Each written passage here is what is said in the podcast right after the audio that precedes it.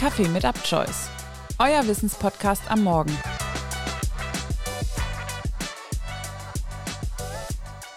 Die Banklady, die erste Bankräuberin Deutschlands. Laut dem Hamburger Abendblatt die Chefin der gefährlichsten Bankräuberbande der Nachkriegszeit. Ihr Komplize berichtet, am Anfang hat man genauso viel Angst wie der Überfallene. Nur wird das dann langsam zur Routine. Wenn sie das zehnmal gemacht haben, dann ist das nichts anderes, als wenn sie zum Brötchen holen gehen. Damit herzlich willkommen zu einer neuen Woche Kaffee mit Upchoice. In der heutigen Crime-Folge geht es um die Banklady, Gisela Werler. Insgesamt hat Werler zusammen mit ihrem Komplizen 19 Banküberfälle in Hamburg, Niedersachsen und Schleswig-Holstein verübt. Das Duo hat dabei rund 400.000 D-Mark, also etwas mehr als 200.000 Euro, erbeutet. Wie üblich gibt es in dieser Kategorie eine Triggerwarnung.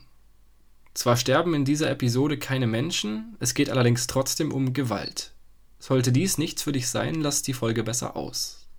Gisela Werler wuchs als Tochter eines Bauschlossers in Hamburg-Altona in ärmlichen Verhältnissen auf.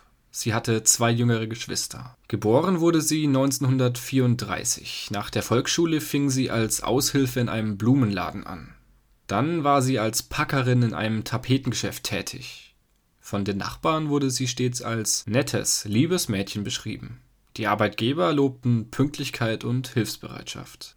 Noch mit 30 Jahren wohnte Gisela bei den Eltern in Altona. Sie ging mit einem Taxifahrer aus, der ein nettes Nebengeschäft hatte, den Bankraub. Er hielt Giselas Wohnung für ein sicheres Versteck und vertraute ihr die Beute aus einem der Bankraube an. Den Bankraub hatte er mit dem Taxiunternehmer Hermann Wittorf durchgeführt.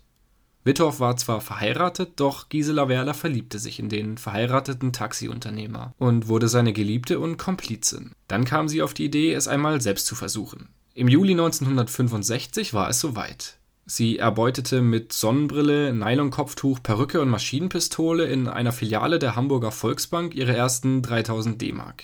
Es sollten noch viele weitere folgen. In den Medien wurde sie nun als die Banklady bekannt. Von einer weiblichen Bankräuberin hatte damals noch nie jemand gehört. Das konservative Deutschland war teilweise noch nicht so weit, dass man daran glaubte, dass es tatsächlich eine Frau sei. Man sprach Frauen die nötige Gewaltbereitschaft ab. Eine Angestellte, die ihr Opfer wurde, erklärte, ich dachte, es ist ein Mann mit einer Perücke. Als sie aus der Polizeikartei heraus die beiden Täter wiedererkennen sollte, gab es nicht mal eine Frau in der Kartei. Die Bild-Zeitung titelte später solch originelle Dinge wie Schon wieder Bankraub mit Stöckelschuhen. Revolvermädchen erbeutet 45.000 D-Mark. Derweil wurden die Überfälle immer kühner. Immer mehr Geld wurde erbeutet. Mit immer besseren Verkleidungen vermieden Gisela Werler und Hermann Wittorf, dass sie jemand erkennen konnte. Ihre Nachbarn erfuhren erst am Tag ihrer späteren Festnahme von den kriminellen Machenschaften.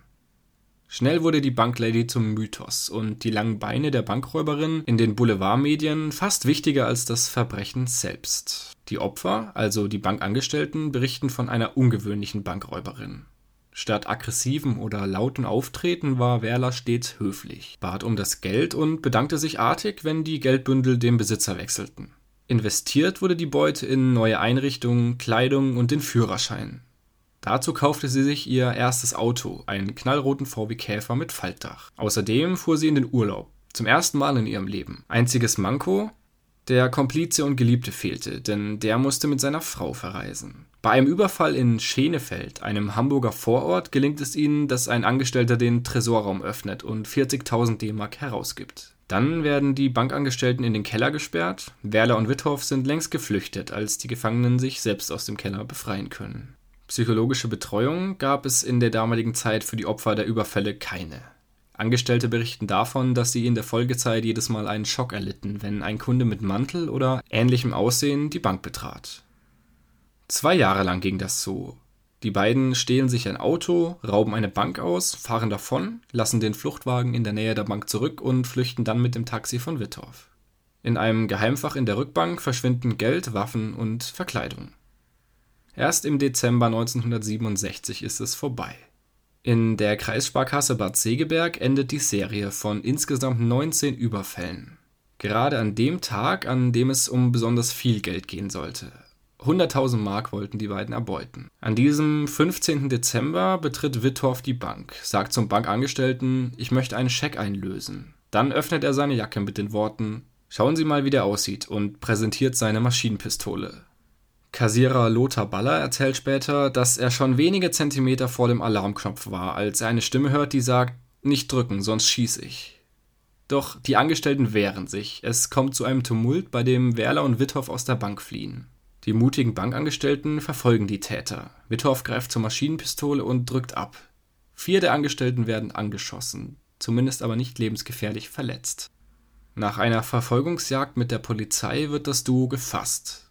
Wieder zieht Withoff die Waffe, will auf die Polizisten schießen, doch sein Magazin fällt aus der Pistole. Der Mythos der Banklady und ihres Komplizen ist damit Geschichte. Bankraub wurde in den 1960ern in Deutschland übrigens populär wie nie. Wurden 1962 noch 53 Überfälle auf Geldinstitute verübt, so waren dies vier Jahre später bereits 389. Beim Prozess gegen die Banklady gibt Gisela Werler zu Protokoll, aus Liebe gehandelt zu haben. Damit entspricht sie genau dem damaligen Frauenbild, das dem weiblichen Geschlecht fehlende kriminelle Energie bescheinigt.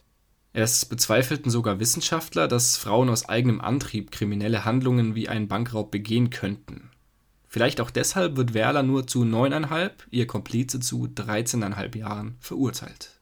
In einer Verhandlungspause nimmt Withoff seine Geliebte zur Seite und fragt, ob sie auf ihn warten werde. Später, nachdem Werler wegen guter Führung entlassen wurde, gibt sich das Paar in der Gefängniskapelle das Ja-Wort. Als dann auch Wittorf frei ist, versucht er 1985 gleich wieder zuzuschlagen, wird aber gefasst.